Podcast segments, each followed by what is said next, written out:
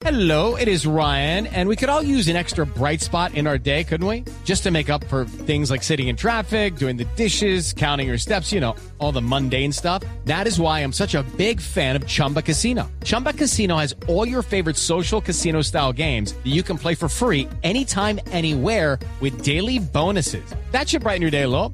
Actually, a lot. So sign up now at chumbacasino.com. That's chumbacasino.com. No purchase necessary. BGW. Void were prohibited by law. See terms and conditions. 18 plus. nos tiene una historia que tiene Sí, que ver con enfermedades huérfanas. ¿De qué se trata, Oscar? ¿Qué fue la historia que usted se Ah. encontró? Así es, Camila. Mire, es de esas historias conmovedoras, eh, realmente eh, extraordinarias, que, que uno, a uno le cuesta creer que todavía estén, se est- estén ocurriendo. Tiene que ver con, con lo que se conocen como las enfermedades huérfanas.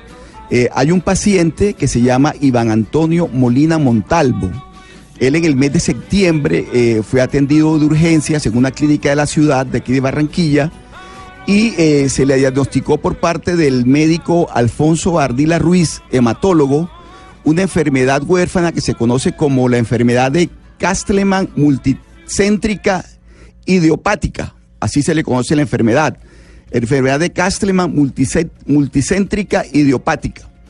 Eh, y a partir de ese diagnóstico, eh, Camila y oyentes, amigos, comenzó una pesadilla, una verdadera pesadilla para Iván Antonio Molina Montalvo. A él le recetaron unos medicamentos, eh, entre ellos uno que se llama Siltuzimac. Siltuzimac eh, es uno de los medicamentos, fue el primer medi- medicamento que, que le recetaron a él. Y resulta que este medicamento no cuenta con eh, el registro de INVIMA, no tiene la autorización de INVIMA para comercializarse. Eh, entonces el médico decide recetarle otro medicamento que se llama Tocilizumab. Pero- Tocilizumab. Pero eh, permítame, Oscar, yo lo interrumpo en medio de la narración de la historia sobre estas enfermedades huérfanas para saludar a Iván Molina, que es el paciente afectado que usted nos está comentando, para que nos diga de qué se trata esa enfermedad de Castelman multicéntrica idiopática, que es una enfermedad huérfana. Señor Molina, bienvenido a Mañanas Blue, gracias por acompañarnos. Camila, muchas gracias por este espacio. Eh, definitivamente aquí estoy eh, muy enfermo con esto, que es muy raro, es una enfermedad poco común. No, no me, me cuenta mi médico que no, no es común en Colombia esta enfermedad. Pero, señor Molina, acá nos está contando Oscar toda la historia, pero explíquenos usted, ¿hace cuánto sufre de esta enfermedad y qué es? ¿Qué es lo que le pasa? Mira, esto es muy raro. Yo contagié esto hace unos 90 días. Me- es una enfermedad donde me lleno de líquidos totalmente en mi abdomen. Eh, pasé de 70 kilos a 90 kilos y me imposibilita hacer todo tipo de actividad y me ha mantenido en clínica hasta hace poco que logré salir. ¿Y su médico qué le dice? ¿Que esta es una enfermedad huérfana, que es una enfermedad rara y que no hay tratamiento para ella o sí? Eh, eh, sí hay tratamientos para ella, pero aquí en Colombia la enfermedad como tal, los registros en Vima eh, no tienen no tienen autorizados los, los los medicamentos respectivos como tal para para esa enfermedad. Entonces allí tenemos un problema muy severo para darme el tratamiento necesario que necesito. Tengo entendido, don Iván, que su esposa es la que ha estado al tanto de todo el trámite legal y todas, toda la tramitología para poder conseguirle los medicamentos que en su momento le recetó el doctor. Sí, señora, sí, así es. Y por eso, Oscar, mire, también eh, estamos en comunicación con Karina de León, que es la esposa de Iván. Karina, bienvenida a Mañanas Blue. ¿Karina? Sí. Doña Karina, bienvenida. Hola, ¿cómo estás? Mire, es que queremos que nos explique un poquito porque sabemos que usted es la que ha estado a, a cargo y pendiente de todo el tema de los trámites y demás. ¿Cuáles han sido los trámites Sí. que han tenido que surtir para poder adquirir el medicamento y cuáles son las dificultades? Las dificultades en el registro INVIMA. Eh, eh, cuando le diagnosticaron para el 16 de noviembre la enfermedad a Iván, después de tenerlo varios meses y de tener varias sintomatologías graves, eh, el médico eh, se fue a la literatura de la enfermedad a nivel mundial e encontró que había un medicamento eh, ordenado en primera línea. ¿Qué quiere decir en primera línea? Que es como cuando tú tienes dolor de cabeza y te recetan acetaminofén. Si no te sirve el acetaminofén, entonces van a otro paso más adelante porque no te sirvió. Entonces de eso se trata. Citulcimab no está en Colombia.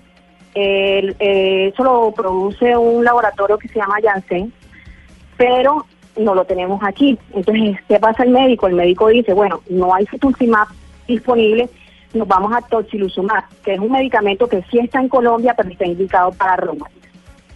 Entonces, ¿qué pasa con la aseguradora? El médico diagnostica y dice, bueno, el tratamiento a seguir es toxiluzumab en primera línea. Si el, si el paciente no responde a este medicamento, entonces tendríamos que ir a una poliquimioterapia con rituximab y otras y otros medicamentos que ya sabemos que son bastante tóxicos. Entonces la aseguradora dice, no, mira, no te podemos dar toxiluzumab porque no tiene registro en vivo. Pero, pero Karina, el tema, el tema del registro INVIMA es, eh, o sea, el medicamento existe, está en Colombia, pero no, eh, la, la aseguradora dice que no lo puede autorizar.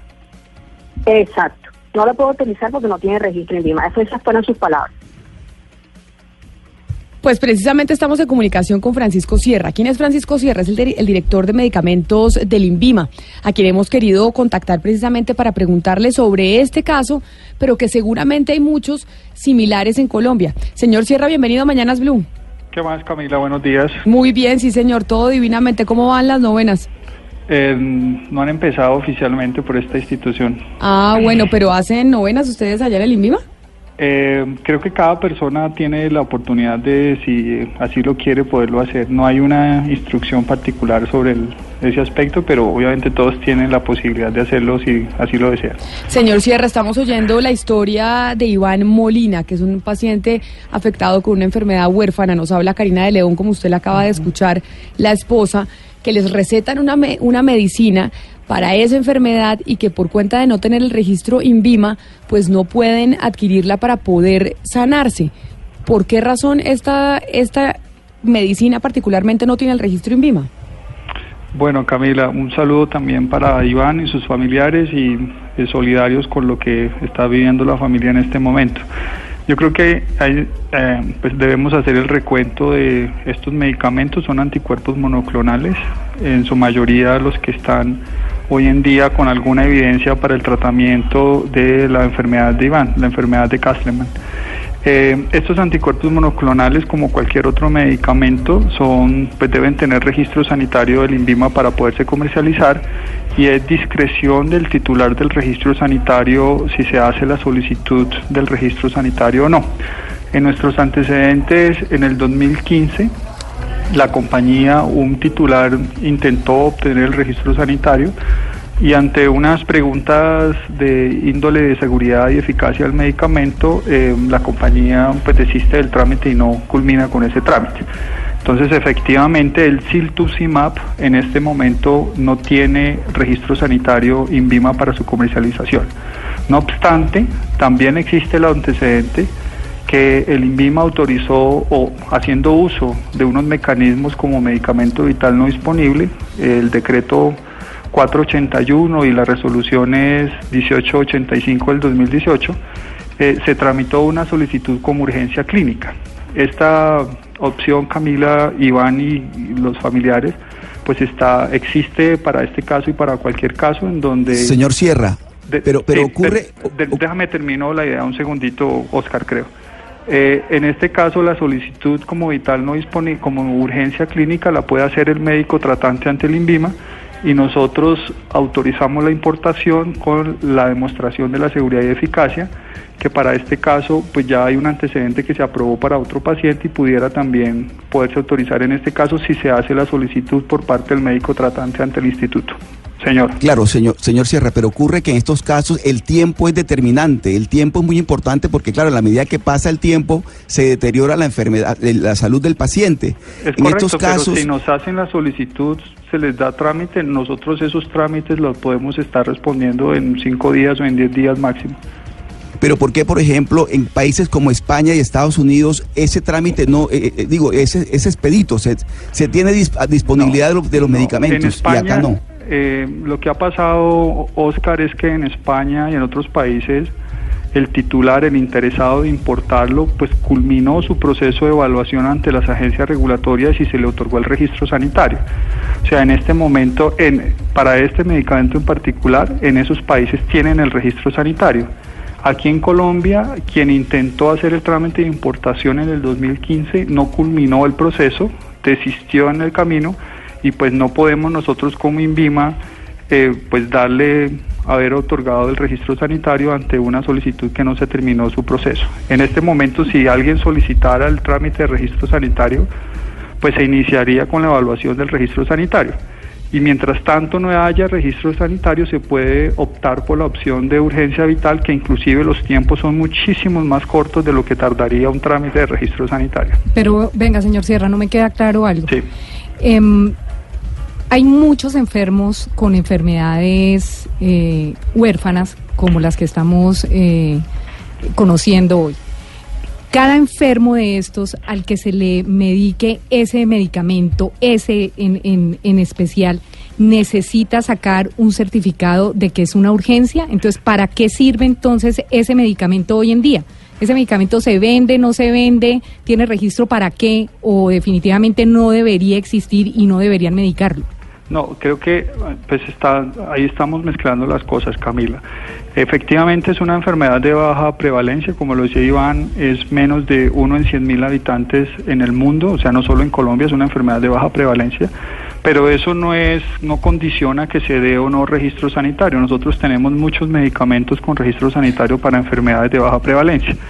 Lo que sí depende es que haya alguien que solicite una o le requiera ante el INVIMA una solicitud de trámite de registro sanitario.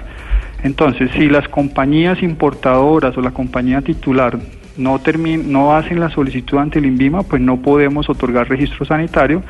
Y sin registro sanitario nos toca acudir a estos mecanismos que el gobierno nacional ha dispuesto para que en casos particulares se le pueda autorizar la importación de un medicamento sin que exista el registro sanitario. Por eso existe esta puerta, que es la de las urgencias vitales, para cuando se conoce de un medicamento que tiene eficacia y seguridad, pero nadie ha terminado de hacer la solicitud del registro sanitario, pues poder atender esta solicitud. Pero entonces denos, eh, doctor Sierra, los pasos, porque así como la- el caso de don Iván, pues debe Sí. haber otra gente en Colombia que tiene esa Por misma supuesto. situación. Una enfermedad huérfana, no existe el- o existe el medicamento, pero no tiene el registro INVIMA. Bueno, en ¿Qué este- debe hacer? ¿Cuál es el ABC para que puedan adquirir el medicamento? Bien, Camila, creo que esa es la, esa es la pregunta y esa es la información que debemos darle a Iván y a los oyentes. Lo primero es que el médico tratante efectivamente conociendo de un medicamento que no tiene registro sanitario pero le puede servir a su paciente, allegue la solicitud a través de la EPS si lo quiere o él mismo como, como médico tratante diciendo yo tengo el paciente fulano de tal, quien tiene esta condición, la condición debe ser diagnosticada, debe darnos la información del estadio de la enfermedad del paciente y decirnos que eh, por no encontrarse el registro sanitario, pero al conocerse de la eficacia y la seguridad del medicamento, que se solicita se haga el trámite de como eh, urgencia vital. Pero no, señor Sierra, un momento, porque vamos a preguntarle a doña Karina precisamente eso. Es decir, usted le pide al doctor Sí. y le dice, doña Karina, ¿ustedes hicieron eso o por qué el doctor de ustedes no hizo la certificación diciendo se necesita este medicamento, no tiene registro INVIMA para enviarlo directamente al INVIMA? ¿Ustedes hicieron ese trámite o no? Claro que sí, Camila. Eh, el médico tratante, el doctor Alfonso Ardila, lo primero que hizo fue eso. Él lo solicitó, se lo negó la aseguradora Colsanitas. ¿Y qué pasa? Cuando ella, cuando el, auditor de Colsanitas llega donde mí, yo le digo, mira, ¿cómo es posible que me estén negando el medicamento por un registro? Algo tiene que haber para poder hacerse aquí. Y la niña que me atendió en ese momento me dijo que no había nada que hacer. Pero, no venga, Karina, a usted le niegan el medicamento porque no tiene el registro INVIMA. Porque no tiene registro. Entonces, permítame, le preguntamos al señor. Sierra. Señor Sierra, si las mismas aseguradoras niegan el requerimiento y no autorizan porque no tiene el registro INVIMA, entonces, ¿qué hacer? Porque es como que es primero el huevo o la gallina. Ustedes dicen que ante el INVIMA sí se puede hacer, pero las aseguradoras dicen que no. Pero ahí creo que lo que debió hacer la aseguradora fue transmitirnos a nosotros la solicitud que estaba haciendo el paciente para que se le autorizara la importación y ellos pudieran administrar el medicamento o el médico tratante y ahora de pronto pues eh, Iván y su familia no conocían de esta op- opción de la urgencia vital a través de su médico tratante directamente pueden hacer la solicitud como persona natural al INVIMA. No tiene que ser la EPS, o sea, o es la EPS o es el médico tratante. Pero, Y- señor Sierra, de Correcto. verdad, ahí yo creo que ni, ni Iván ni su señora, ni nadie en Colombia tiene ni idea qué es lo que tiene que hacer con esto. Sí, yo o sea, creo que la EPS absolutamente nadie. Yo le quiero preguntar, ¿qué sí. canal usa el INVIMA, qué canal usa el Ministerio de Salud en Colombia para decirle a una persona qué tiene que hacer? Porque evidentemente ni las aseguradoras que están supuestamente empapadas de todos los temas de salud tienen ni idea. Nosotros tenemos en nuestra página web www.invima.gov.co, le pueden consultar si quieren en este momento. Tenemos una, eh, en nuestro ítem de interés, tenemos una, un micrositio que se llama Medicamentos Vitales No Disponibles y en ese nosotros le damos información de la normatividad, los listados, el procedimiento, los formatos, las preguntas frecuentes y cuando a través de medios de comunicación o sociedades civiles nos informan de que hay una persona que necesita algún acompañamiento porque no conoce o no ha tenido la información necesaria, nosotros nos ponemos muy a la orden y les podemos guiar en todo el proceso. Doctor Sierra, entendemos que entonces hay unos canales de información abierta al público y que entonces los pacientes no tenemos que estar recurriendo exclusivamente o a nuestros médicos o a nuestras aseguradoras. Sin embargo, ¿qué pasa allí cuando yo acudo a mi aseguradora y esta me miente? Esta me dice, oiga, no hay nada que hacer y como estamos viendo, sí de pronto hay mucho que hacer. Eh, se sí- sanciona, me, me quejo ante la Superintendencia de Salud, ante ustedes. ¿Qué Yo- debo hacer para que la aseguradora no me mienta en casos tan críticos como este? A mí me da pena no poderte responder esa pregunta porque no es de mi competencia ni la del instituto eh, las acciones con las aseguradoras. Como ciudadano, pues creo que lo que todos deben primar pues es el principio de la entrega de la información disponible y de los que hacemos parte del sistema. Pero Doctor por- Sierra, pero pero yo Pero no sí me da la pena contigo, que- pero no, no puedo decirte qué hacer con la aseguradora porque no es competencia del INVIMA. Nosotros damos nuestros eh, requisitos y damos la seguridad de que los medicamentos que se comercialicen en Colombia son seguros y eficaces, pero el actuar de las aseguradoras no es de nuestra responsabilidad. Doctor Sierra, pero digamos, si existe la posibilidad de que, de que la asegu- aseguradora no cumpla con ese trámite, es decir, el paciente Pero, o el familiar del Oscar- paciente le remite lo- el- la inquietud pero- o, la, o la orden del médico a la aseguradora y existe la posibilidad de que la aseguradora no le reporte a ustedes en el INVIMA por el- la solicitud del medicamento, si es posible esa actuación. Pues creo que en este caso pasó, ¿no? O sea, si lo que tú me preguntas si es posible que pase, pues sí es posible que pase, que la aseguradora no nos haga saber, no, no actúe como una... No, se lo pregunto porque hay que proceder y si eso es así, es una actuación criminal y hay que proceder contra la aseguradora. Bueno, no sé, Oscar, eso tú lo determinas. Yo lo que digo es, la aseguradora puede actuar como persona natural o como persona jurídica haciendo la solicitud, como también la puede hacer el médico tratante o también la puede hacer directamente las personas naturales. O sea, existen los tres mecanismos. Si lo debió hacer o no lo debió hacer, eh, yo creo que la aseguradora pudo haber prestado ese, esa ayuda, pero ya si eso es una digamos hay una transgresión de los de las normas y de, y de las consecuencias de eso pues yo no puedo opinar sobre eso Pero señor Sierra, entonces para darle solución a Sí. Karina y a Iván, que es lo que nos importa en este momento. Perfecto. Obviamente nos importa también darle pedagogía a otras personas que puedan estar en esta misma situación. Excelente. Lo que tiene que hacer Karina es enviarles a ustedes una comunicación, ¿cómo se llama, Pombo? Opción de urgencia vital para Una que se importe. vital. Exacto. ¿Y ella en dónde la, ella, a dónde la manda? mira te voy a dar el, el siguiente te voy a dar el siguiente correo para que por favor nos lo, nos lo envíen nos lo pueden enviar al correo R de Río ospina m de mamá arroba invima.gov.co o al correo vitales no disponibles arroba invima.gov.co o inclusive a los dos. El primero es de mi colega quien nos ayuda a hacer esos trámites y el segundo pues es el correo del grupo que maneja todas las acciones. O sea, por- normalmente la gente cuando le pasa una situación similar a este, lo que tiene que enviar es un correo a vitales no disponibles. Pues el correo ayuda, o sea, ese no es el, allí nosotros podemos dar información, los podemos asesorar, les Pero podemos, entonces, los doctor podemos Sierra, guiar. como es que esto es un tema de salud y de vida Sí. o muerte, Pues entonces, entonces, ¿cuál, es mira- el, cuál, es la ¿cuál es el mecanismo más expedito para que la gente, cuando la EPS no le responde, la aseguradora no le ayuda, pues pueda Allí, comunicarse o sea, en- directamente como personas naturales con ustedes? Perfecto, esos dos correos, el tanto el de vitales no disponibles arroba invima.gov.co o ereospina m arroba invima.gov.co, allí nos pueden escribir si están teniendo algún problema, si la aseguradora no lo han hecho y ellos los quieren hacer de manera directa y los asesoramos con mucho gusto. El segundo, pues es la página web, que en la página web tenemos un micrositio específico para medicamentos vitales no disponibles, que el que quiera también obtener la información de manera directa, allí les contamos cuáles son las normas, cuáles son los pasos, cuáles son los formatos para que los diligencien y no los puedan radicar. Y si necesitan un acompañamiento más personalizado, pues con gusto también a los correos que te acabo de dar. Doña Karina, entonces usted ya escuchó, es enviar esos correos y ya sabe que el señor Sierra está ahí pendiente para que les puedan conseguir el medicamento para la enfermedad de Iván. Igual estamos en comunicación con usted para saber si en cinco días esto no se ha solucionado. Nosotros no, nosotros no damos el medicamento, nosotros desde el INVIMA lo que autorizamos es la importación de ese medicamento como una urgencia vital.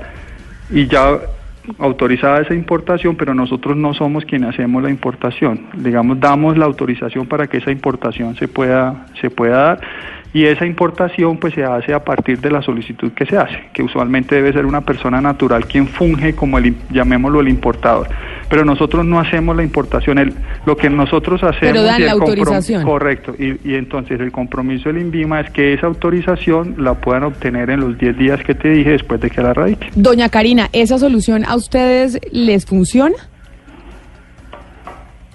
Camila, en, en medio de toda esta tormenta, para mí es una luz grande que haya una solución al tema cuando hace desde el 16 de noviembre estamos luchando y no habíamos podido encontrar ninguna solución hasta que llamé a mi abogada, a mi abogado y me dijo, mira, si hay posibilidades. Entonces, me parece el colmo que hemos tenido que padecer un mes arriesgando la vida de Iván porque la aseguradora no nos brindó una buena información. Entonces, no, me pongo en eso con mi abogado y a mirar eh, rápidamente que nos solucionen el tema. Sí, para que le mande ya al correo de vitales no disponibles arroba punto gov punto co, arroba invima, ¿no? Vitales no disponibles arroba invima punto gov punto co, Ajá. o rospina m M. arroba invima punto gov punto co, Perfecto. para que se pongan en contacto. Pero usted dijo que son 10 días, al principio me dijo señor Sierra que eran 5 días, después sumó 10 días no, hábiles. No, no, no, yo dije 5 o 10 días desde el principio. Eh, pero mira, en este en este momento te puedo decir que eh, el trámite no se tarda más de los 10 días. O sea, ese es el máximo que tenemos para poderle dar esa, importa- esa, esa autorización. Perfecto. Doctor Francisco Sierra, director de medicamentos del INVIMA, gracias por haber estado con Vale. nosotros y eh, seguimos en contacto con usted para hacerle seguimiento al caso de Iván Molina y de Karina de León. Con todo gusto. Doña Karina, seguimos en comunicación con usted y estamos pendientes de que finalmente sí se pueda hacer la importación del medicamento, que es lo que dice el doctor, pues le ayudaría a sanar a Iván Molina. Muchas gracias, Camila. Te agradezco muchísimo este espacio. A los dos, muchísimas gracias.